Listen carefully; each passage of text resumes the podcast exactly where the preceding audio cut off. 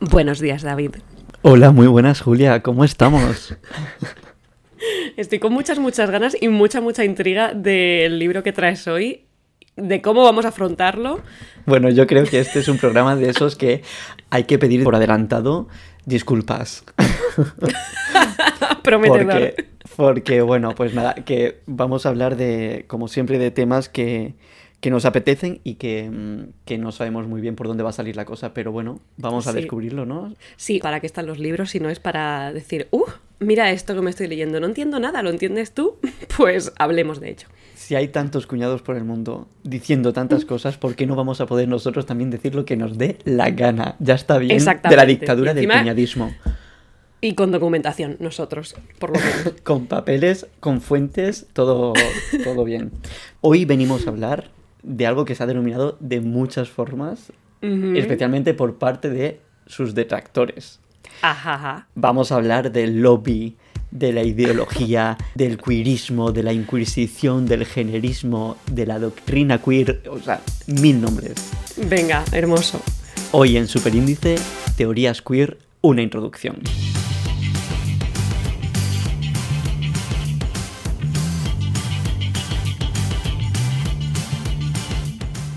Una introducción que a mí me pareció muy completo. Un segundo, el, el propio título lleva en sí el, una introducción. Sí, el subtítulo es como una introducción. Yo creo que para no asustar, Ujú. pero vamos. El libro tiene como dos partes. Una parte que más grande que es como muy introductoria, pero luego sí que es verdad que una vez que se mete en faena, bueno, ya verás que yo hay muchas veces que, que me pierdo, pero bueno, No me has dicho el nombre del autor a todo esto. ahí voy. El autor de este libro es Lorenzo Bernini, que por cierto también es el nombre de un escultor del siglo XVII. Que el otro día la- me fui a Google a comprobar si mis recuerdos eran correctos, mis recuerdos de selectividad, y a mí Bernini me flipaba. O sea, el David de Bernini, pf, la cara de esfuerzo que tiene ahí, en plan, voy a tirarle la piedra al gigante ahora en la cara. ¡Qué maravilla! Y esta es mi aportación sobre Bernini. Maravilloso autor de esculturas. Lo apruebo. Claro, eh, tu Bernini, el Bernini escultor, que es del siglo XVII, que las teorías queer no llevan tanto tiempo en el mundo, pero tampoco llevan tan poco tiempo como algunas veces nos quieren vender. Bueno, hemos elegido también este tema un poco porque se habla mucho de, de todo esto que decíamos, ¿no? El generismo, la doctrina queer, el queerismo, la ideología y tal. Entonces, por aclarar un poco, si es que podemos aclarar algo, o que, que hemos sacado en claro de este libro. De hecho, el autor del libro es profesor de filosofía política en la Universidad de Verona y él eh, dice que en sus clases insiste siempre en la variedad de las teorías queer, em, Claro. que son como diferentes posturas eh, que no, están, no tienen por qué estar de acuerdo y que lo único que tienen en común, aunque ya entraremos más tarde en eso, es su postura, básicamente, o de lo que discuten o de lo que hablan, es de la relación que une o que contrapone la política con la sexualidad. Ajá. O sea, es más. La teoría queer es más como si hablaras de un campo de estudios que de una única cosa. Como si dijeras la política, hablemos de la política. Y la política no es una única eh, forma de ver las cosas, sino que dentro se engloban un mogollón de pensamientos distintos. Exacto. Es una rama dentro de la filosofía política, que ahora hablamos de eso. Antes de meternos en exactamente a qué nos referimos con las teorías queer, quizá es eh, también buena idea hacer algunas aclaraciones de si es lo mismo cuando hablamos de teorías queer y de activismo queer, si es lo mismo el activismo queer y el activismo LGBT, y es- este tipo de, de cosas que quizá también son, son relevantes. Y en cuanto a la historia del activismo queer per se, la primera vez, por lo visto, que un movimiento activista se reapropia de esa palabra queer, que hasta entonces era un insulto, en inglés, para aquellas personas como raritas, ¿no? Que es lo que sí, significa. lo desviado. Exacto. Pues no es hasta 1990 cuando un grupo de seropositivos, de activistas seropositivos, fundan un grupo de protesta que al final se denomina Queer Nation, Nación Queer. Madre mía, entonces. O sea, vale, no, pero para aquel entonces ya sí que se había hablado de las teorías queer. ¿O podríamos decir que el- ese mundo tiene la misma edad que nosotros? Bueno, en cuanto a en cuanto a las teorías queer, depende un poco dónde pongas el inicio, porque si nos remontamos... Sí, hay mucho precedente que después degenera en... Claro, claro. Incluso hay mucho precedente antes de la denominación de teorías queer, pero que igualmente se considera parte de la teoría queer, que eso lo vamos a ver en un momento. Y, en cuanto al activismo, eh, parece que eso, en los 90 un poco se reapropian de esta, de esta palabra. Y estas personas activistas de Queer Nation, de la nación queer, se declaran a sí mismas como personas del mal, como sujetos incómodos, ruidosos, desviados, precisamente porque es lo que la gente les categorizaba, ¿no? Les, etiquetaba.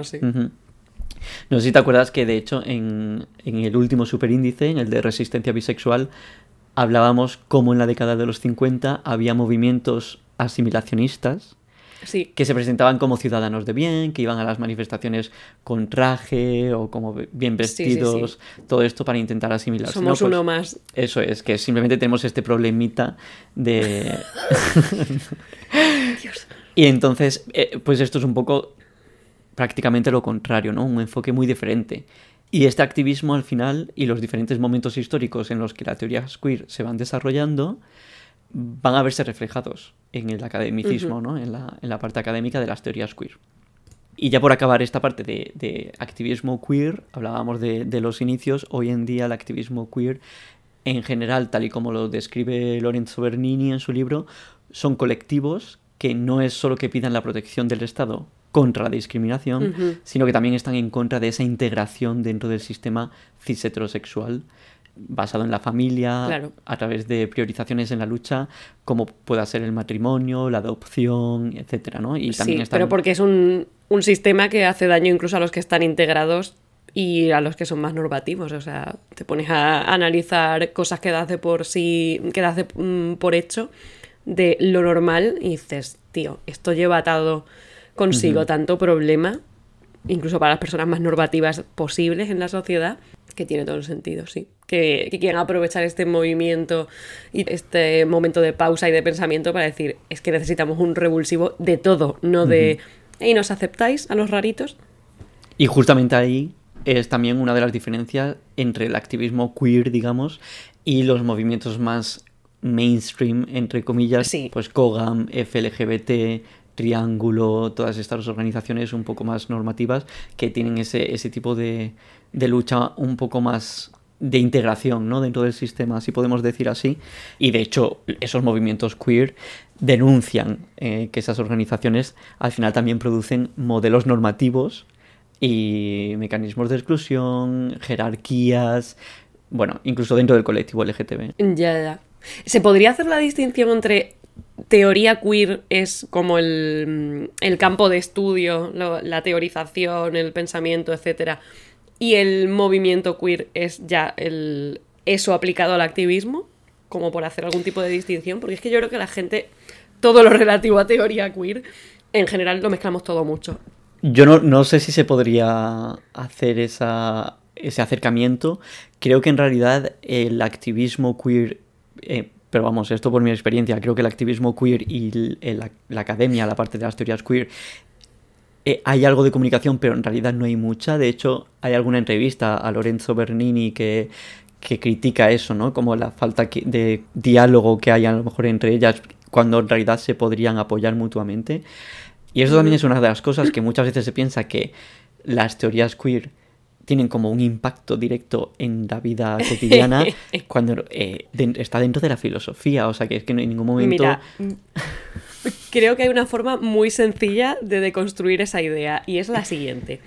Cuando la gente, sin conocimiento, habla de teoría queer, eh, el primer nombre que te, que te sueltan a la cara es o bien Foucault o Judith Butler. Y la realidad es que aquí las personas que hemos sentido algún tipo de interés por formarnos en el tema y hemos dicho, ah, vamos a leer a Judith Butler no hemos pasado de la página 3 porque no se puto entiende una mierda de lo que dice esta señora. O sea, eh, no es un lenguaje accesible, es súper academicista, es farragoso, eh, no es mm, teoría queer para dummies. Entonces es como, esta, mira, hay, e, existe todo ese mundo de estudios y de teorización.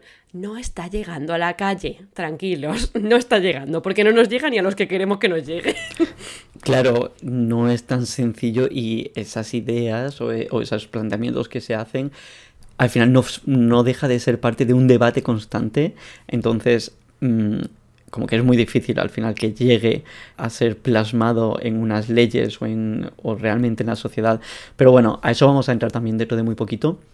Vamos a hablar brevemente eh, de una parte que en realidad es, es, bastante larga en el libro, bastante importante, en la que se habla de dónde viene realmente lo de las teorías queer. Uh -huh. Antes de meternos en esto, en conceptos, en teorías, en debates, en luchas, en todas estas historias. Y en la Trini. En la Trini. Ahora te presento a la, a la Trini también. Pero antes de todo eso, vamos a eh, explicar un poco, según Lorenzo Bernini, de dónde vienen las teorías queer. No para decir Lorenzo, Lorenzo. Eh... Bueno, tú has vivido una época en Italia, así que sabes bueno, cómo pero, se debe pronunciar. pero yo soy fiel a la RAE, como bien sabes, y, y lo castellanizo todo. Entonces, Lorenzo eh, lo que explica en una buena parte del libro que, que, te decía que habla de conceptos básicos para ir poco a poco llegando a lo que es el campo de estudio de las teorías queer en sí mismo, ¿no? Y bueno, pues estas ramificaciones que va explicando, básicamente el resumen sería que dentro de la filosofía política hay una rama llamada teorías críticas, que ahora hablamos de ella, y dentro de las teorías críticas pues aquí tenemos a las teorías queer. Ya está, eso Ajá. es todo. Aquí nuestro amigo Lorenzo, pues va hablando primero de qué es la filosofía, luego te dice qué es la política, te lo va definiendo por separado, para por fin definir la filosofía política. Uh -huh. Y básicamente dice que es como una práctica de discurso, una práctica discursiva en la que se va a imponer siempre el mejor argumento, supuestamente, para uh -huh. plantear cuestiones de política, es decir, para plantear cuestiones del poder. Entonces, Ajá. es cuestiones de filosofía sobre el poder. Aquí ya empieza a complicarse la cosa porque sobre la cuestión de qué es el poder y sobre qué relaciones ya. de poder tienen relieve filosófico, mm, aquí es donde empiezan a estar divididos las personas que practican la filosofía política. Ajá. Entonces, esto es un poco de dónde viene y aquí empieza ya la fiesta. Una fiesta filosófica. Entonces. Estaba yo pensando, qué bien, qué sencillito. Por ahora solo ha habido dos ramitas, una viene de la sí. otra, todo perfecto, comprensible. Pero no. ¿Qué viene ahora? Bueno, básicamente, eh, por explicar un poco esta diferencia entre las teorías críticas dentro de la filosofía política. Entonces, lo que es la tradición de la filosofía política, ¿no? Los, pues los señoros de la filosofía Ajá. política de toda la vida siempre habían centrado sus estudios en el poder institucionalizado en el poder sí. del Estado. Los organismos, sí. Exacto. Pero entonces llegan algunos, y aquí se supone que empiezan las teorías críticas, que llega el señor Karl, Karl Marx. Karl Marx. Carlo Marx. Carlos Marx, sí. Oye, sí, esto no era lo típico que se le traducía el primer el, el nombre propio. Yo creo que sí. Como la realeza. Pues Carlos I Marx eh, pone sobre la mesa que, oye, igual el poder no solo actúa a través del Estado, sino que también actúa a través de aquellos que tienen los medios de producción. Uh -huh. La patronal, la COE, bueno, todos los, los amigos, ¿no? Exacto. Después llega el feminismo y dice, oye, pues es que igual también existen estructuras de poder, incluso anteriores al Estado moderno, que vamos a llamar el patriarcado. Uh -huh. Y entonces ahí sigue eh, este ir y venir de debates y surge otra pregunta. Oye, igual no solo existe una estructura de poder de hombres sobre las mujeres, sino que también de hombres ciseteros sobre mujeres heterosexuales, lesbianas, hombres gays, personas trans, bisexuales, intersexuales, etc.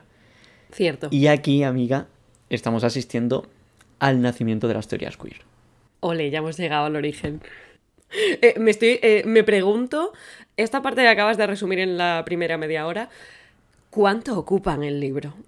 Esta, esta sea, es la, eh... la, mayor parte del libro, creo que es como, no sé si llega a tres cuartos del libro prácticamente.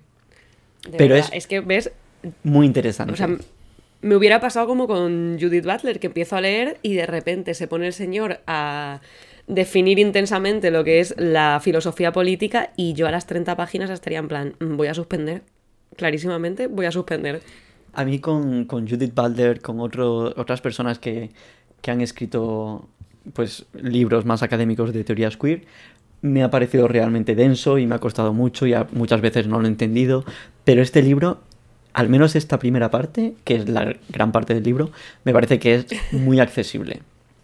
Bueno, es cierto, recuerdo tu- tus comentarios cuando lo estabas leyendo y esa primera parte era la que te estaba explotando la cabeza, pero para bien, en plan, madre mía, esto, lo otro, tal, y después ya hay una parte más adelante que te perdiste momentáneamente, pero supongo que lo comentarás.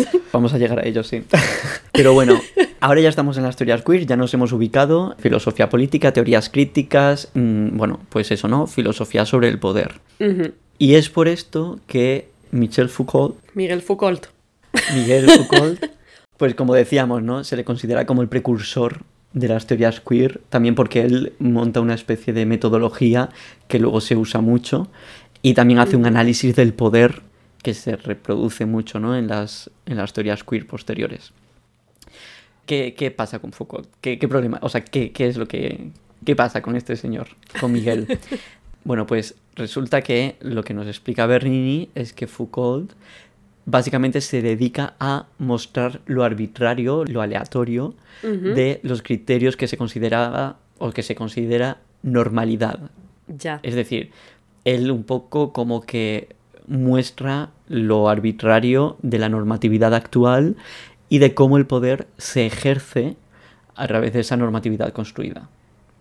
Esto me llama mucho la atención porque siendo los filósofos personas que se dedican a meditar y, rumiar y analizar cosas durante tanto tiempo, yo creo que a la mínima que yo dedico un poco de tiempo a, a formarme en algo, sobre todo de esto rollo teórico, pensamiento, política, sociología, etcétera, siempre llega un punto en el que me, me da la sensación de que la vuelta, la cabeza me da una vuelta y me veo desde fuera en plan, todo es absurdo, todo está construido, nada es innato, eh, ¿por qué somos así? ¿Por qué nos hemos hecho la vida tan complicada? Dios mío, ¿podemos parar? Entonces me llama la atención que Fou- Foucault sea el primero, bueno, el primero, o el, el mayor ejemplo de, pero, ¿por qué? ¿Y por qué esto y por qué no otra cosa? Como, pues claro que sí, Foucault, yo, yo estoy contigo. Yo a mí me pasa flipo. igual. Yo también cuando, al final, después de, cuando leo mucho estas cosas o, o veo vídeos sobre estos temas y tal, al final muchas veces incluso dudo de la el- como del propio cerebro que ha sido capaz de construir estos pensamientos. Como, vale, Sí. es que igual hasta lo que estoy viviendo y la manera en la que estoy pensando no tiene ningún sentido. Porque como que tiene sus propias limitaciones, ¿no? Claro, o, o es comportamiento aprendido o es comportamiento que te estás tú infundiendo a ti mismo después de haber leído, formado, yo qué sé, Eso sí, es. sí, sí, es un cacao. De verdad, es, es tremendo. De hecho, mm, me devuelve a la idea esta de... A mí me da la sensación de que la gente, por lo general, el grueso de la población, no se come la cabeza de estas formas. Vives la, la vida de una forma mucho más simple, sin plantearte según qué movidas súper teóricas y, y, posmodernas.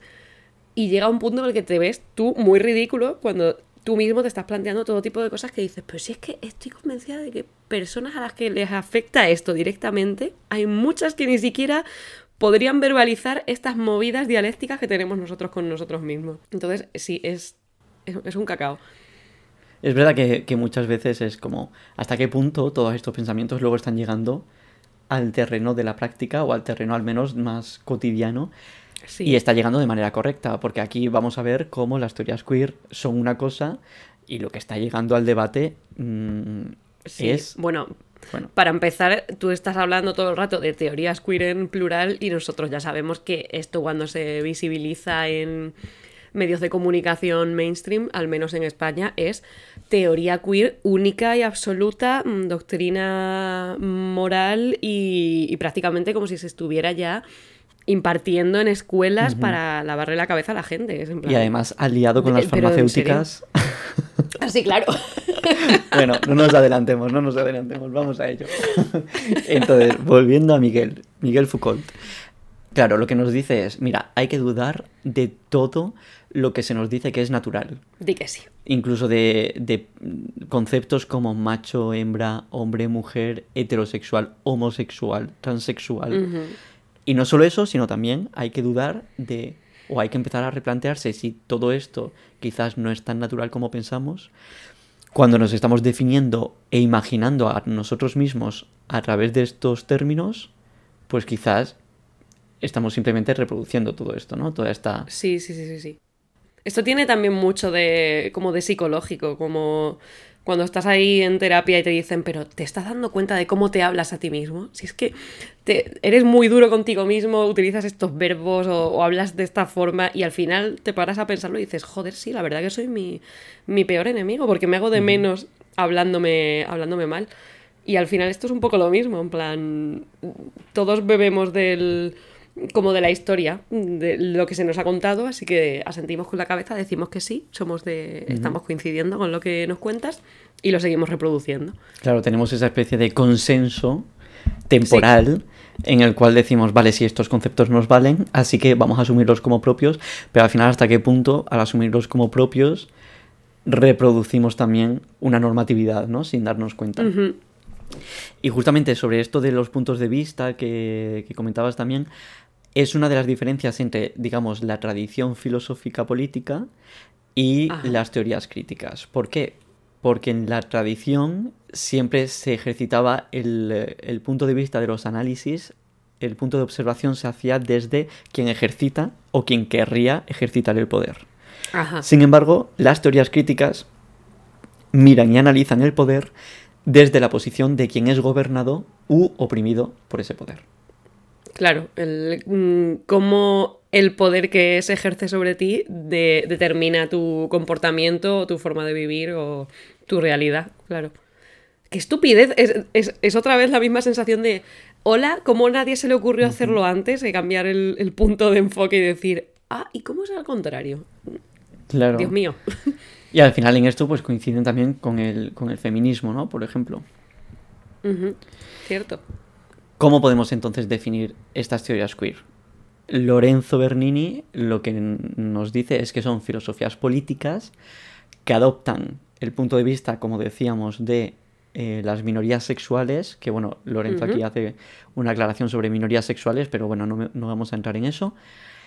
vale. Y las, las teorías queer denuncian lo arbitrario, lo abusivo y lo intolerable del sistema que las vuelve, pues e- efectivamente, minorías sexuales.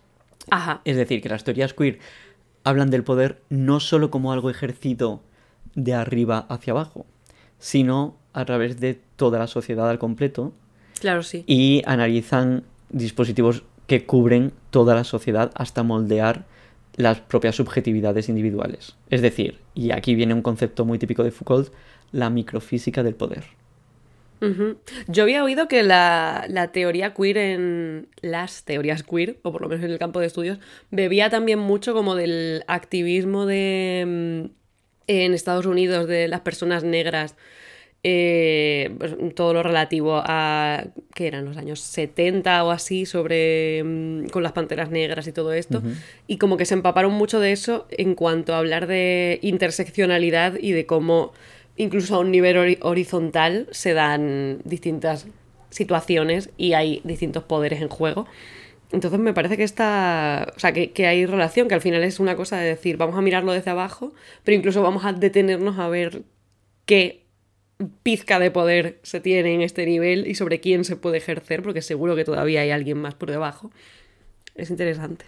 Sí, hablan, o sea, tienen muy en cuenta la interseccionalidad y, bueno, también como en algunas ramas del feminismo, ¿no? También depende un poco de qué rama estamos hablando.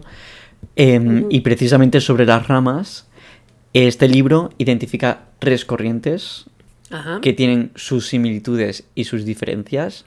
Por eso las teorías queer son un campo diverso, Ajá. pese a lo que se quiera decir normalmente. Son tres corrientes que yo he denominado la Trini, por la Trinidad, porque, eh, porque tienen nombres muy difíciles y, bueno, no son difíciles, pero a mí me está costando aprendérmelos. No, me parece muy inteligente lo de hacerlo más accesible con un, un nombrecito así. Bueno, La Trini.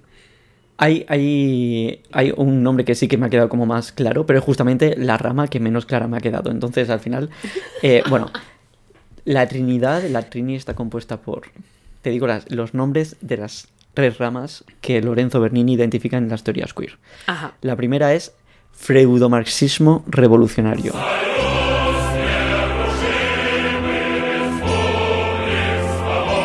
Suena fatal. Continúa. Tiene freudo, o sea. Me, vamos, gusta esto de que hagas de, de jurado estético sobre las diferentes teorías. Yo, basada, basándome en absolutamente cero conocimiento, ya postulo que esa es mi menos favorita. La segunda es el constructivismo radical. Bien. Vale. Y la tercera son las teorías antisociales, Mm, interesante. que es el único nombre del que me acuerdo así normalmente. Pero bueno, entonces, si quieres pasamos y hablamos un poquito de cada una para que saber un poco en qué consisten. Vale, me parece correcto. Entonces, vamos con la primera. Freudomarxismo revolucionario, que es la que más te ha gustado. Esta, como su propio nombre sugiere, combina, por una parte, lo revolucionario del marxismo con Carlos, bien. a Carlos I. Carlos Marx. Carlos Combina- I. Marx. combina esta parte del marxismo con la potencial liberación de las teorías freudianas. Ujú. Bueno, ¿qué te pasa? ¿Qué elabora, please. O sea, Vale. yo estoy poniendo caras de escepticismo extremo. Radical revolucionario, ¿no? Entonces, los freudomarxistas lo que hacen es, por un lado, critican la sociedad capitalista. Bien, Ok. esa parte bien. Muy bien, de acuerdo. Aceptamos. Lo y compro. entienden, entienden la sexualidad como un deseo sexual que está reprimido. Mm. Y que por lo tanto es un deseo sexual que necesita ser liberado. Ujú. Ese deseo sexual preso, como una loncha de queso. Mira que al final me va a gustar la teoría. Flos Mariae apoyando al freudomarxismo. revo- eh, ¿Cómo se llama? ¿Ves? No me lo sé. Así, freudomarxismo revolucionario. Es que citar a Flos María es garantía de, de- de éxito. O sea, yo ya lo estoy comprando, ya me gusta esta teoría. Bueno, entonces, hablan de un deseo sexual reprimido, pero ¿por qué se ha reprimido ese deseo sexual? Te preguntarás. Porque yo me lo estoy preguntando, pero me atrevería a decir que es porque está fuera de la norma. No. Freud, vaya, suspendí. Según- Bueno, a ver, yo también me lo estoy inventando un poco, o sea que no te preocupes. Menos mal que creo que Bernini no tiene en sus planes escucharnos. Bueno, por favor, Bernini, si nos estás oyendo, nada, pues cualquier comentario nos lo mandas y nosotros, como a es nuestro habitual, buzón de sugerencias y ya nuestra secretaria mirará. en el próximo superíndice ya pasamos a los desmentidos y las correcciones. Bueno, entonces, esta teoría, el freudomarxismo revolucionario, dice que el deseo sexual está reprimido porque el capitalismo lo ha reprimido de forma arbitraria, Hmm, que eso me parece muy interesante, en plan de un poco como la veneno, tú no, tú no, tú no, tú sí, ¿no? Y va decidiendo qué reprime y qué no. Entonces, em, ha decidido eso, pues mm, reprimir de forma ar- arbitraria para sublimar esas energías sexuales en la fuerza del trabajo, para poder producir y Ah. reproducirse como sociedad. Y todo esto en medio de una sociedad, por supuesto, alineada, alienada, alineada también. alineada Pero alienada con los más. valores. Es decir, si, tenemos, si tenemos que reducir el freudo- freudomarxismo revolucionario en un eslogan sería menos deseo sexual y más producir y reproducir. Me parece bien. Oye, qué bien. Joder, me gusta que lo, que lo hagas así más accesible. Pues no sé, yo te diría que tiene un par de puntitos de te lo compro y otros de un poco fantasía distópica eh, escrita por Freud, Mm, ¿no? ¿Cómo lo ves tú? Súper distópico, o sea, yo me vería películas del freudomarxismo revolucionario, me las El vería. día que seas capaz de pronunciarlo, eh, Ya. hacemos la película. Vendemos los derechos. Bueno, ha llegado el momento que nadie pensaba. Ay, Dios mío. Voy a poner todas las cartas sobre la mesa y voy a mostrar alguna cosita en concreto de esta rama del freudomarxismo revolucionario que igual pues oye, pueden ser un poquito polémicas. Yo no vengo aquí a defender a nadie, yo no me caso. Entonces, Se vienen cositas del freudo-marxismo revolucionario. Madre mía, ¿por qué no puedo pronunciar esto? es que es superior a mí. bueno, aquí nuestro amigo Lorenzo explica los diferentes planteamientos de algunos de los autores de esta, de esta corriente, ¿no? Del freudo-marxismo revolucionario. Que si no me equivoco, como que se desarrolló más o menos hasta la década de los 70, es decir, tiempo. A. Lo digo porque, Sí, claro, sí. Quiero, quiero poner un poco de distancia temporal con lo que se viene, básicamente. Vale, vale, o sea, no ha tenido, o sea, no cogió fuerza hacia el, Esto hasta no, el presente. no, esto No ha tenido impacto en las leyes que tenemos, así que que todo el mundo se relaje. Pero bueno, Vale. quiero rescatar a un autor italiano de la primera mitad del siglo XX, o sea, fíjate, ya te, o sea, o sea, bueno, Nos queda un poco lejos. Es, vamos, Digamos. fíjate, bueno, Aldo Mieli se llama, que hablaba de cómo él consideraba que sería un sujeto liberado de verdad. Ajá. O sea, un sujeto sin ese deseo sexual reprimido por el capitalismo. Madre mía, veamos. Pues aquí Aldo Mieli definía al sujeto liberado de esta guisa. Y agárrate. Ay, ay.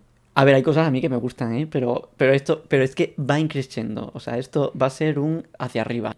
Es una frase corta. Yo estoy, tardando más en, crear el hype que otra Sí, sí, cosa. sí. No, pero me, me temo lo peor porque, o sea, tú y yo tenemos la experiencia de haber leído declaraciones perfectamente razonables, sensatas y, y yo qué sé, entendibles por cualquier persona y cómo con un ejercicio de, yo qué sé, acrobacia lingüística, la gente se las arregla para darle totalmente la vuelta al, al sentido de todo y convertirlas, yo qué sé, todo tipo de ideas en un ataque, una, un ataque contra tus derechos y todo tipo de no, mierdas. no, no, Entonces, a ver, Aquí cuéntame. no hace falta darle la vuelta a nada. Aquí, aquí va de cara, mira. Te voy a leer la descripción de ese sujeto liberado según este autor. Dice, ni hombre ni mujer, pero más mujer que hombre. Uy. Transexual, anal, coprófago e incluso pedófilo. Punto. Y el señor Final. Aldo Mieli pues se queda tan pichi. Claro que sí. Pero, pero, ¿por qué estamos dando voz a este señor? Porque aquí, justamente Lorenzo Bernini dice, pues a ver, efectivamente aquí hay pan para los dientes de los detractores del género. Es decir, si alguien quiere venir a criticar las teorías queer, pues a ver, cositas hay. o sea, Vale, bueno, pues eh, que nombren al señor Mieli de los años 20 en lugar de Claro. pues, a Judith Butler o cualquier persona de- del presente que se denomine queer. Jesucristo, de verdad. ¿eh? en fin, pues cartas sobre la mesa, pero vamos a evolucionar porque el freudo-marxismo revolucionario es solo una corriente más y Aldo Mieli es una de las voces Vale. dentro de esto. O sea, si el mejor, eh, el mayor exponente, único ejemplo nombrado de autor que defiende esta teoría, esta rama, es ese señor, creo que ya podemos dar por cerrada este, esta rama de las teorías Tengo que aclarar que estoy intentando, voy a intentar no mencionar muchos autores. En el libro se mencionan algunos, pero bueno, como que estoy intentando hablar en general de las, de las diferentes ramas. Pero sí que cre- creía que era importante diferenciar esta cita que era de un autor específico, ¿no? Sí, sí, sí, sí. Avanzamos a la siguiente rama. Bien. El constructivismo revolucionario. Que es curioso porque es un poco como antagónico, ¿no? Constructivismo y a la vez revolucionario. Ajá. Es verdad. Sí, sí, sí. Pero suena bien. Es que ha habido un momento antes cuando lo has pronunciado que se me han puesto un poco los pelos de punta, pero en realidad estaba como reaccionando si hubieras dicho radical. Y has dicho revolucionario. Entonces yo me calmo un poquito y, y venga. 15 minutos después. ¿No serás tú una constructivista radical? Puede que sí. Un momento, Vale. ¿era radical la palabra? No, no, no. Era radical. No, ¿No? era. No, no, no. Retoma. vu- vuel- Vuelve. ¿No era radical? Era. Lo tienes por ahí apuntado. Constructivismo radical y freudomarxismo revolucionario. Fuck. Entonces sí que era radical, pues nos hemos equivocado antes, yo creo. ¿eh? Sí, cuando yo te estaba diciendo, ah, menos mal que no, no tiene radical. en el nombre, creo que nos hemos flipado bastante en plan. Es "Wow, verdad. sí". Bueno, y los desmentidos y correcciones empiezan ahora. Ahora. Error. ¿Qué, qué hemos dicho? Sí era constructivismo. Retom- Ah, constructivismo revolucionario. bueno, da Pero igual. ¿en qué quedamos? ¿Es revolucionario o es radical? No, es constructivismo radical. El freudomarxismo es revolucionario y el constructivismo radical. Es que ves, por eso te he dicho que no me aprendo los nombres. De vuelta al constructivismo radical. Quizás es la rama más conocida de las teorías queer. ¿Por qué? Porque aquí dentro de esta rama tenemos Está a nuestra amiga la Judith Butler. y nuestro amigo. Claro, claro. que se ha convertido los un poco... mejores. Claro, están los, los pichichis. ¿Esto se dice pichichis todavía? ¿O Los pichichis. pichichis. Ah, claro, sí, los pichichis eran de, en fútbol, ¿no? Es que no me puedes lanzar estas referencias después de Flos María, ¿eh? O sea, yo estoy anulada ahora mismo. Pero quiero decir, ¿eso es muy boomer? ¿Es boomer decir pichichi? Tendríamos que preguntarle a un zoomer al que le guste el fútbol. ¿Tienes alguno? Yo no. O sea, ¿qué es el fútbol? Todavía se hace eso. A lo mejor se quedó atrás con el Almio Mieli este. No era Almio. O sea, si hay algún zoomer que le guste el fútbol, deja de ser zoomer automáticamente. O sea, se le quita el Ya, carnet. es verdad. Bueno, en fin. Dijimos que íbamos a hablar de cosas de las que no éramos expertos y lo estamos haciendo. Damos lo que prometemos. Pues total, que aquí está Judith Butler, como decíamos. Que a la gente le tiene como una manía a Judith Butler. Que, bueno. A ver, ya, sin más, quiero decir. Bueno. A mí es que me parece una persona tan cómica por lo inentendible que es, que es como, pues yo de verdad que no entiendo. Tenéis que ser súper inteligentes para entender lo que está diciendo. En entrevistas es mucho más entendible. Ay, Yo me he puesto alguna que Ay, digo, debo. ah, vale, pues mucho mejor. a lo mejor en audiolibro de repente se le, se le entiende. Es el mismo texto, pero como te lo lees. Audiolibro narrado por J.K. Rowling. ¡No! ¿Por qué? ¿Por qué? O sea, de todos los nombres que podías soltar. Te juro que en mi cabeza estaba en plan, pues, buah, tú imagínate Judith Butler leído por Samantha Hudson y de repente me suelta. Por favor, y entre capítulos canciones. Sí, ay, qué guay. Interludio. Soy maricón y me encanta la iglesia. Te hicieron caso en la petición de que tradujeran el libro de En la Casa de los Ay, Sueños. sí. Igual te hacen caso en esto también. Igual debo pedir un audiolibro de Samantha Hudson leyendo Judith Butler. Sí, sí, sí, sí. Bueno, total. Constructivismo radical. ¿De qué habla esta teoría? Habla de que los conceptos de hombre y de mujer que se nos vende no son alcanzables en su totalidad, pero que al intentar alcanzarlo, porque nos venden como un ideal, y al intentar alcanzar ese ideal, lo que hacemos es reproducir una serie de actos que refuerzan y o reconstruyen el género. Claro, un poco Foucault, ¿no? De Sí, sí, el- totalmente. El mundo, nos retroalimentamos con esto que nos han contado, así que lo volvemos a reproducir Mm. porque es lo que conocemos, etcétera, etcétera. Eso es. Y lo que dices también es que esta reproducción de actos es la famosa performatividad de Butler, ¿no? Ese concepto. La telita que ha dado el concepto. Que mucha gente mía. se cree que performatividad es que sales a la calle con un vestido que entonces ya automáticamente eres una mujer. Bueno, en fin, y que cerebros rosas y cerebros azules. Señores, Exacto. bueno, bueno, bueno, bueno, bueno, paramos. Perdón, que me... Es que quizás me- casi, casi que me abres el melón y te lanzo yo Mm, el contenido, pero bueno. quizá no es el momento. Vamos a aguantar un momento, entonces. Cuando Butler habla de performatividad, habla también de que al final esta performatividad, este reproducir del ideal eh, de hombre o mujer, pese a que obviamente nunca se llega al ideal, que pone en juego la supervivencia cultural de sus actores, es decir, de las personas. ¿Por qué? Porque quien no interpreta bien ese papel, por ejemplo, un hombre cisetero como Dios manda, Que no tenga pluma, por favor. Claro, Sí. pues si no eres de esos, estás expuesto a la burla y a la violencia de los otros. Claro. Yo esta parte la compro. Sí, sí, sí.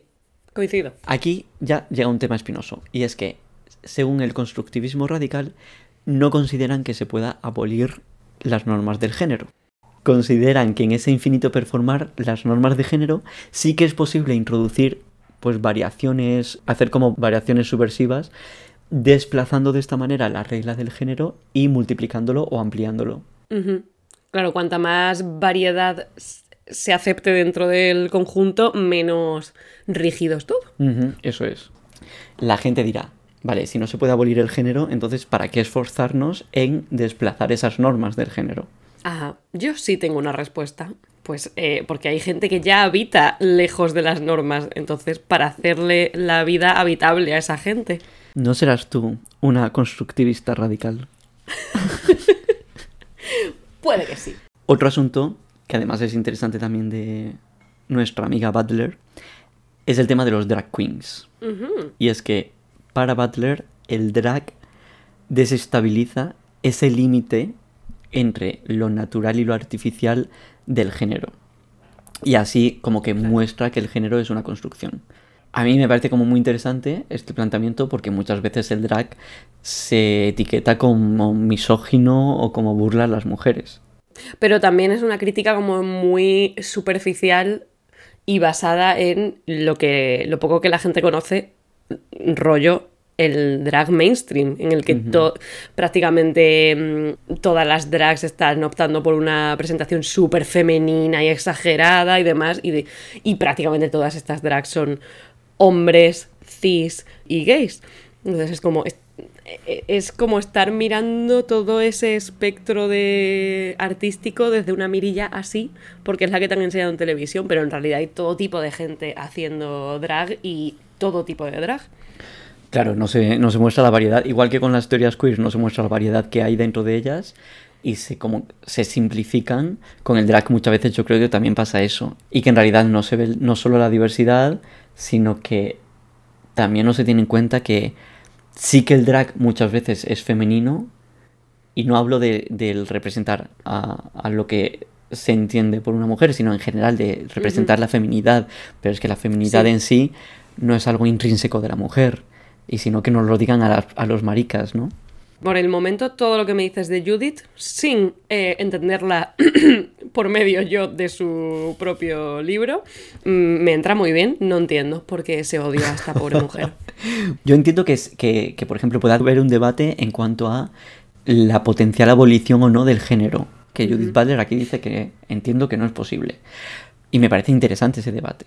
Claro, si esto lo- hemos comentado tú y yo, que de da igual la rama que quieras elegir de, dentro de las teorías queer o el autor o lo que sea, que hay mucha idea y mucho concepto que da para debate y para mm, tomarse unas cuantas cañas y estar ahí filosofando y, y meditando y demás. Pero el problema es cómo se ha reducido todo al absurdo en el discurso más general y la gente no debate, la gente ya directamente ataca a cosas que ni siquiera comprenden y que en el otro lado de la balanza hay personas. Entonces es como, tío, ¿cómo puede ser? O sea, ¿en qué momento se degenera todo tanto? No lo Sí. puedo comprender. Y sobre todo cuando mucha parte de esa gente que está tan encendida, que es mm, tan radical y demás, son gente que a la que yo le presupongo un interés teórico, un- una documentación, un querer mejorar, un entender qué tipo de cosas te han afectado a ti y por lo tanto qué otras cosas muy parecidas pueden estar afectando a otra gente. Entonces me fascina, es una cosa que siempre nos lleva a abrir el maldito melón y no quiero hacerlo.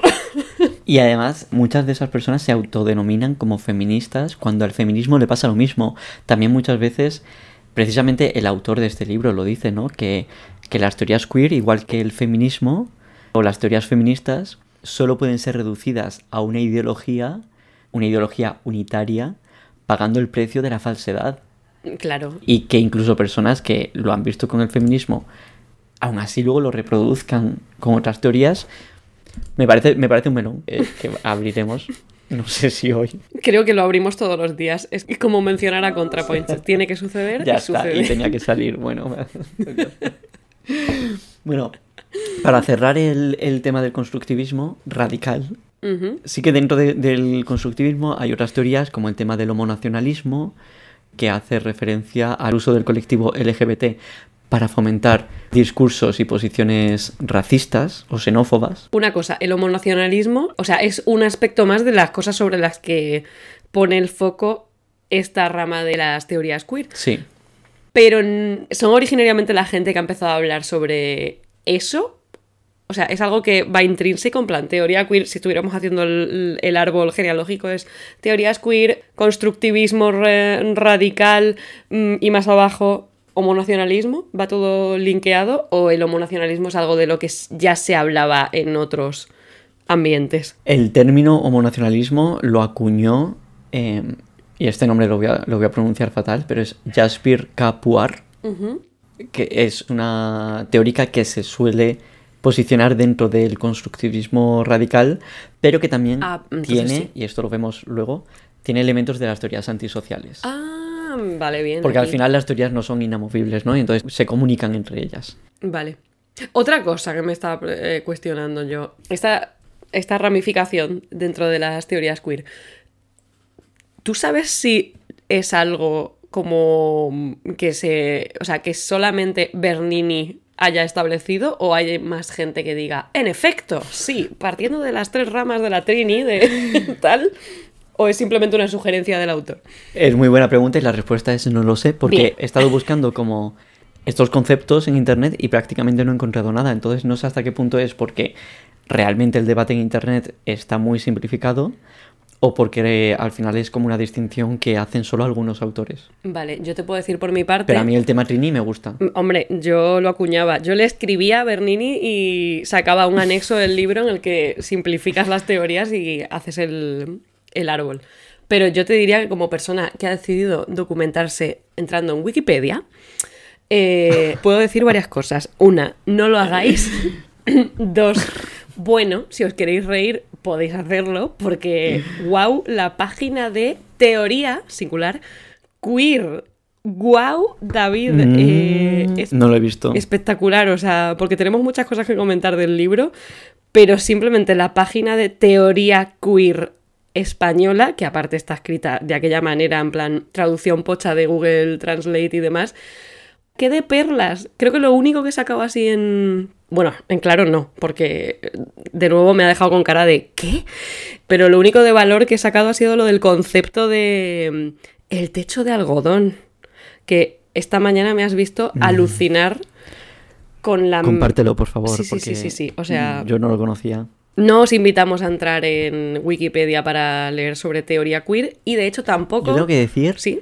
Tengo que decir que yo en, en el episodio de pandemia rajé de Wikipedia y me tragué mis palabras en el episodio del Solo 2. ¿Qué ¿Por qué te las tragaste en, en solo dos? Porque en Solo 2 hablamos de cómo la Wikipedia también al final tenía un impacto en la ciencia Ah, y que al final Wikipedia muchas veces se tira por tierra cuando en realidad, oye, que es relevante. Bueno. pues ya está, me he cansado. Vuelvo a pandemia. De verdad. Back to the origins. Sí, sí, Ya sí. No, es que, bueno, pues eso, estaba yo mm, de una forma completamente ingenua eh, vagando por Wikipedia, decidiendo leer los básicos de teoría queer y horrorizándome.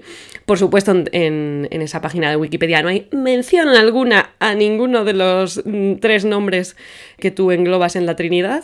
¿Para qué? Judith Butler sí aparece por ahí, tiene una fotito. Y ha sido lamentable, ha sido un espectáculo, pero ha sido cuando me he topado con eso de techo de algodón y venía un link y yo, ¿what? Vamos a investigar esto. Y ha sido cuando he descubierto que existe este concepto que yo no había escuchado en mi vida, no sé si realmente ha llegado a España eh, traducido, eh, pero el techo de algodón lo describen como una metáfora que se refiere a la barrera que enfrentan las mujeres trans cuando se les niega el acceso al sexo con las lesbianas.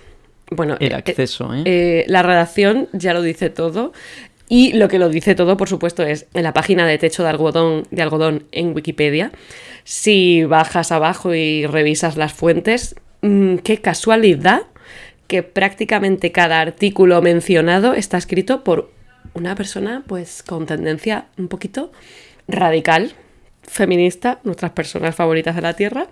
Es más, ha habido un momento, es que Tengo que decir que me duele, me duele lo de feminismo radical porque yo entiendo también el feminismo y, y, bueno, cualquier teoría de estas de una manera radical y me gusta esa lectura.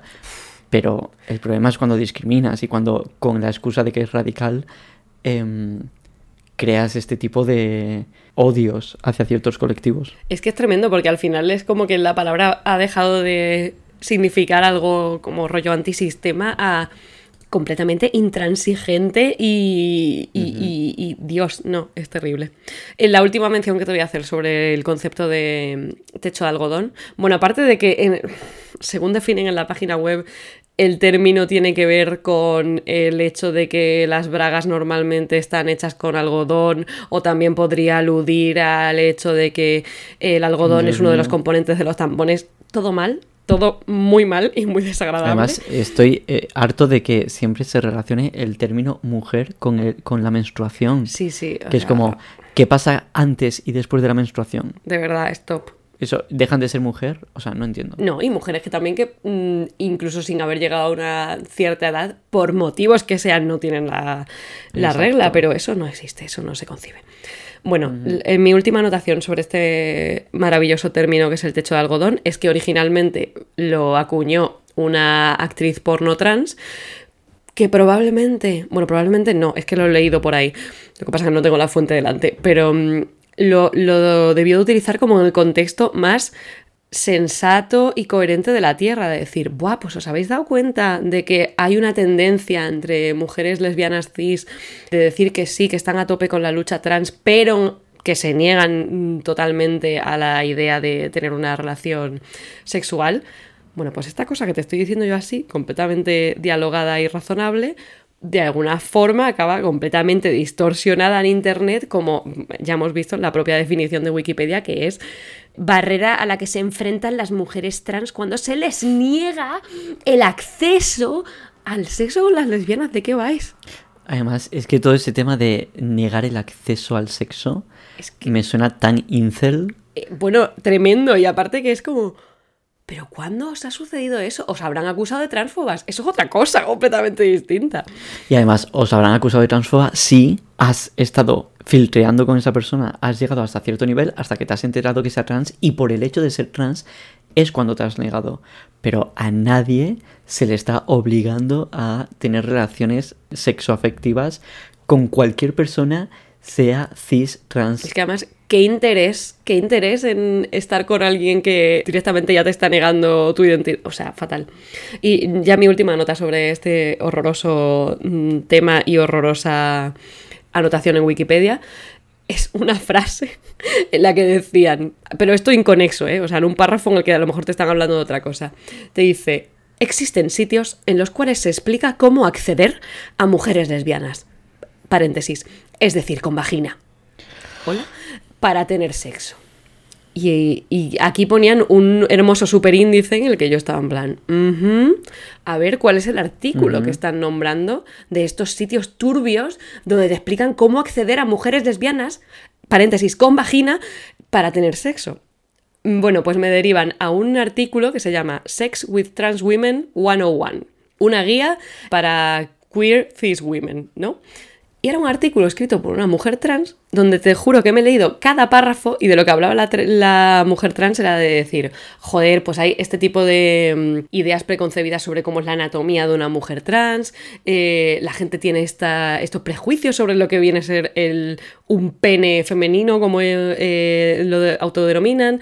Yo qué sé, era una serie de consejos Jamás en todo el artículo se habla de una plataforma, un foro, un método, un algo sobre cómo acceder a mujeres lesbianas. O sea, yo estaba alucinando, me he leído el artículo completo en plan, ¿de dónde han sacado esto?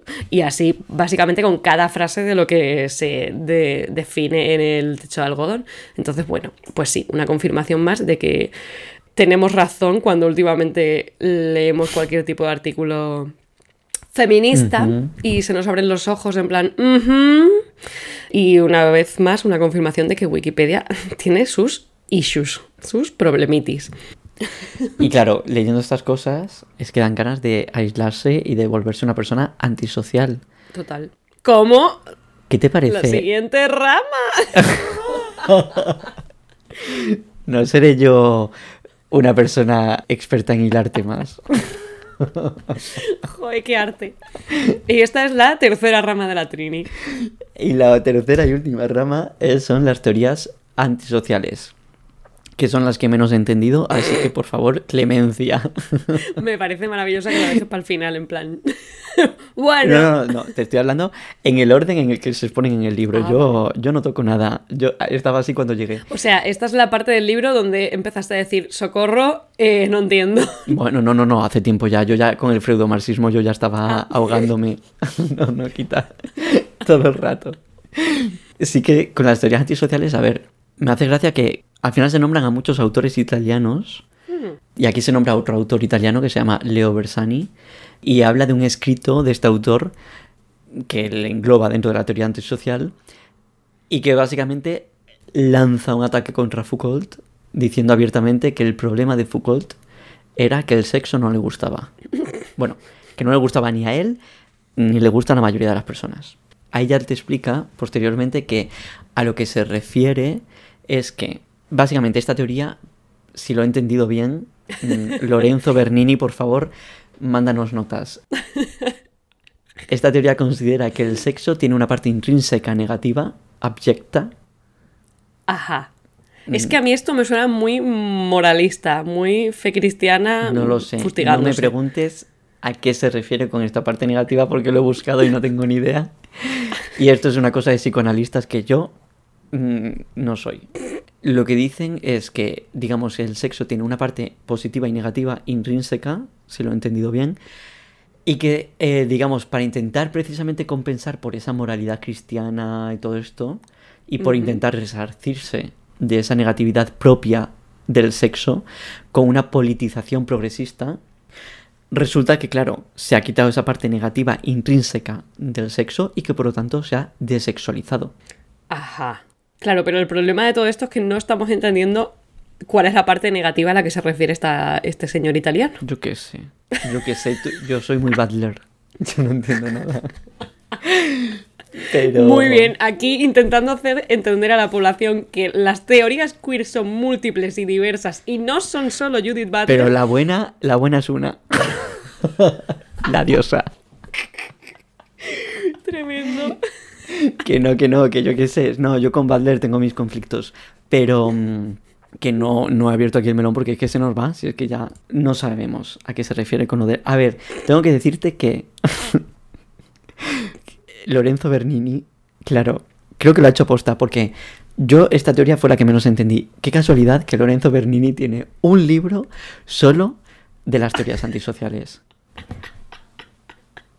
En plan, si quieres saber más, compra mi libro. No, no, no. ¿Quién te crees que se ha comprado ese libro? ¿Qué? Lo tengo en mi haber, claro. Entonces, eh, claro que me lo voy a leer porque necesito entenderlo. Yo te prometo Dios. que si me lo, que si lo porque no voy a hacer un superíndice de las teorías Sí, antisociales. Lo, siento, Lorenzo, pero no. Pero si yo me leo ese libro y entiendo un poquito más, prometo en el futuro traer este tema de nuevo. Entonces, Vale, podemos hacer un anexo sin que sea capítulo capítulo, decir, bueno, David ha profundizado en este tema y ya entendemos qué es lo oscuro del ah, sexo. mira, me parece bien. En Instagram, seguidnos. Superíndice.podcast. Bueno. Total, que las teorías antisociales, uno de los de las características, además de esta que no entendemos.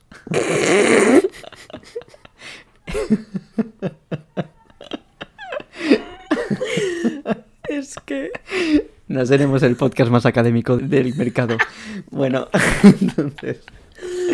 Ay, yo creo que está siendo accesible. La palabra es accesible, es para todos los niveles. La cosa es que las teorías antisociales también, además de esto, retoman a Freud, con lo que nos gusta. Pollo. ¿Cómo no voy a ser yo constructivista? Es que, o sea, a mí no me están dejando elección, he de decir. Y es la única teoría de la que hemos dicho mal el nombre. También hay que decir. Bueno, la cosa es que ellos retoman a Freud, dicen, oye, que vuelva Freud. Y entonces hablan de sujetos que no pueden perseguir su propio interés, porque son básicamente víctimas de la pulsión sexual, que les hace actuar sin tener en cuenta su propia voluntad.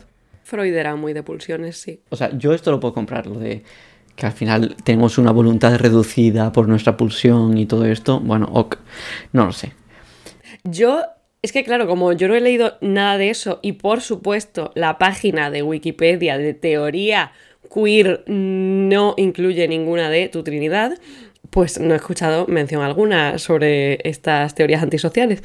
Pero al principio cuando la estabas definiendo me estaba queriendo dar así como un airecillo de lo que yo imagino que mucha gente asexual debe pensar cada día de su vida, en plan, ¿podemos por favor dejar de estar un poquito obsesionados con este tema? Porque básicamente todo en el mundo lo rige el sexo, el deseo, la sexualización, el no sé qué. Entonces, si fueran por ahí un poco los tiros, me parecería, me parecería muy interesante porque el- creo que podría comprar una teoría que vaya por el rollo de, tío, hay mucho mm, de, del sexo que es performatividad, del sexo, ¿eh? ya no hablo del género de mm, la performatividad de Judith Butler, pero como de la sexualidad, de decir, siento deseo y que al final sea todo como muy impostado porque es lo que estás viendo que te venden mm, en la publicidad y que te vende tu familia y que te vende el sistema eh, económico y político y demás.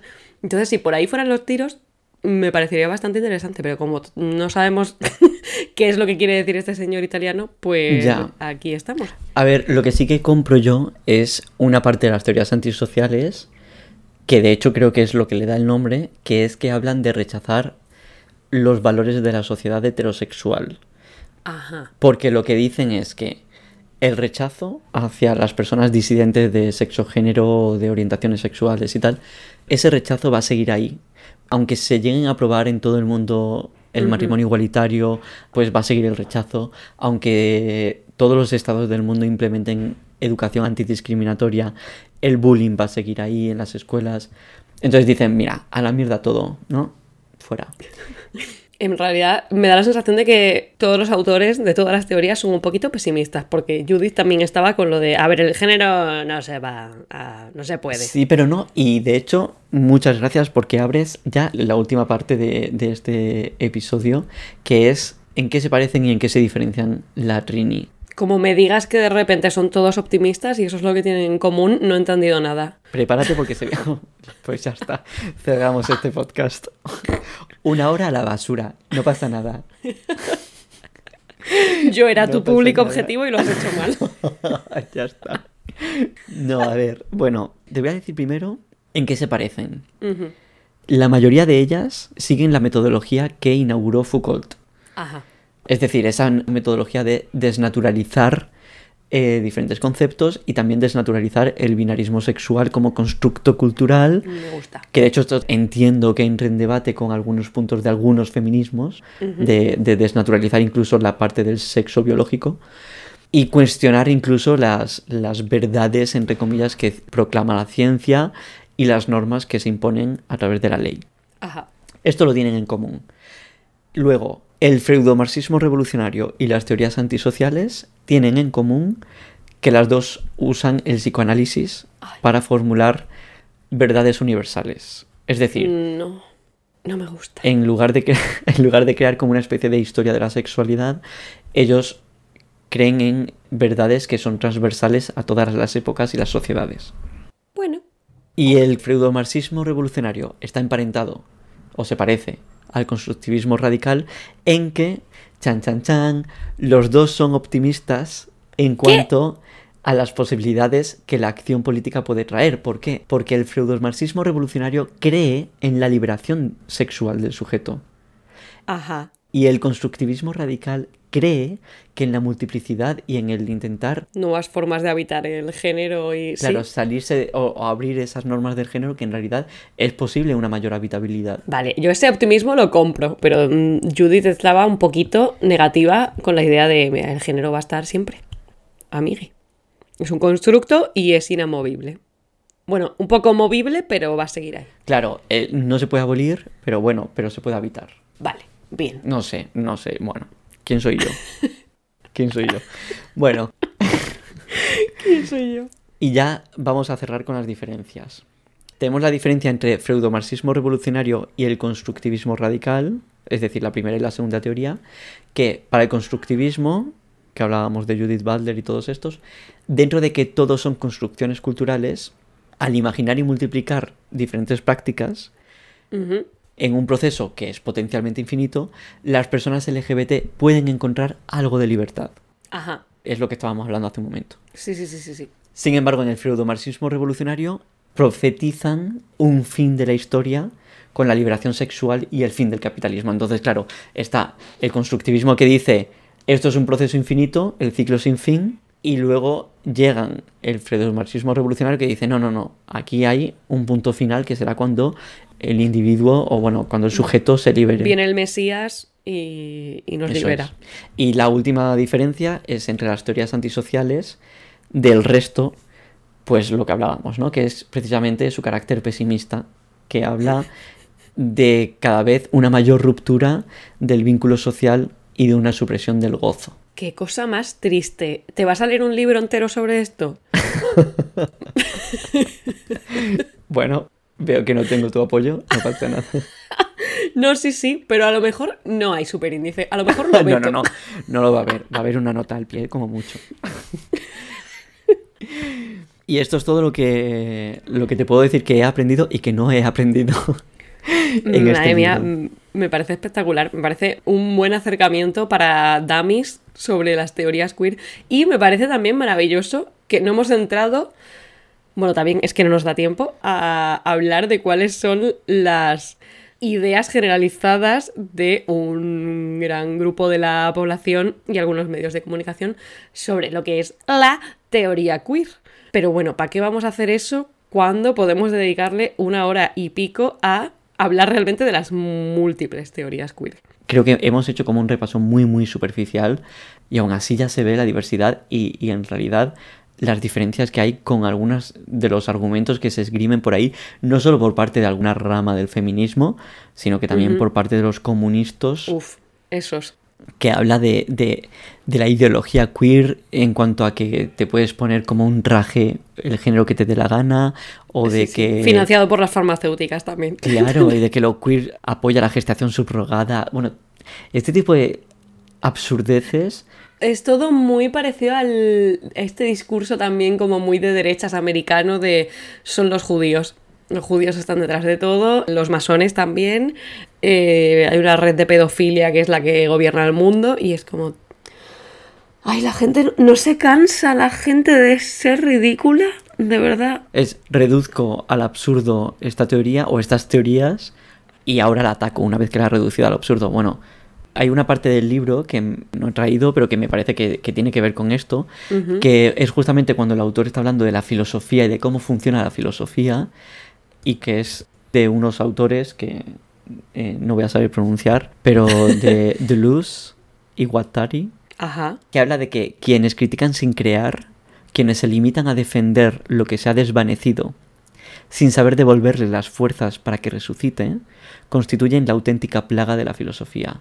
Uf. Y eso me parece súper aplicable, especialmente a toda esa gente como que habla de lo posmo como algo horrible y habla de todo Sí. lo queer del feminismo también como algo que en realidad está destruyendo a la clase obrera y tal y habla de una clase obrera supuestamente unida Sí, que sí, nunca ha estado así ¿no? Sí, sí, la caída de Occidente también. Buah. y de hecho hay algunos vídeos que aprovecho para recomendar que son hay dos vídeos interesantes que se puede estar más o menos de acuerdo pero me parecen interesantes de Aime Roman Ay, sí. en YouTube sobre teorías queer y todo esto. Hay un vídeo de Philosophy El de Tube. la trampa sobre la trampa de la diversidad, ¿no? Era Exacto, uno de ellos. justamente. Hay un vídeo de Philosophy Tube de constructos sociales que también es muy interesante. Y bueno, por supuesto, tu admirada. Ay, ContraPoint. ¿Qué ha hecho ahora? ¿Ser una ídola? Yo creo Todos sí. los vídeos me valen. Pero bueno, Julia, ¿qué estás leyendo ahora mismo? Uy, pues justo ahora mm, empecé ayer. Me estoy leyendo un cómic que se llama. La autora se llama Posy Simmons y el libro se llama Gemma o Gemma. Ujú. Y lo estoy leyendo por influencia de nuestro querido Juan Naranjo, acá Juanito Libritos, Qué maravilla. que me ha descubierto pues una autora de cómics de la que jamás he leído nada y que tiene como un tipo de cómic así como muy basado en lo cotidiano, pero también hay secretos y también hay mucho, mucho, mucho, mucho texto. Y claro, es el típico cómic al que yo nunca me acerqué porque no me entraba por los ojos visualmente, pero de repente me estoy perdiendo buenas historias, así que estoy con él. Mm. Muy bien. ¿Y tú? Yo me estoy leyendo un libro del que ya hemos hablado. ¿And you? Anju. ¿And you? un libro del que ya hemos hablado que se llama Pensamiento monógamo, terror poliamoroso de Brigitte Vasallo, que me lo estoy terminando y qué maravilla, pero me callo, me callo porque se vienen cositas. Ay, que se vienen cositas. Por cierto, no me voy a quedar con las ganas de soltar la cuña, porque he estado a punto de decírtelo como 14 veces a lo largo del programa, pero muchas de las cosas que hemos estado hablando sobre cómo el rollo teorías queer es demasiado academicista y no llega a la gente y no sé qué, no sé cuánto, yo no he leído nada, pero sé que está en tu poder el libro Lenguaje Inclusivo, Exclusión de Clase, de la amiga Brigitte Vasallo, y algo me dice, sospecho, quiero yo creer que parte de esta discusión que estamos teniendo sobre lo academicista y etcétera, etcétera, está cubierto en su libro. Yo también lo creo y tengo muchas ganas de agarrar ese libro. No sé si vamos a convertir esto en, en lugar de superíndice en super vasallo, pero... pero es que, a ver, es que hay chicha. En todos estos temas hay mucha chicha y muchas ganas Exacto. de, de ver qué, qué nos dice la gente. Pues yo diría que este es el punto final. Este es el punto final. Muchísimas gracias, Julia. Gracias a ti por enseñarme a la Trini.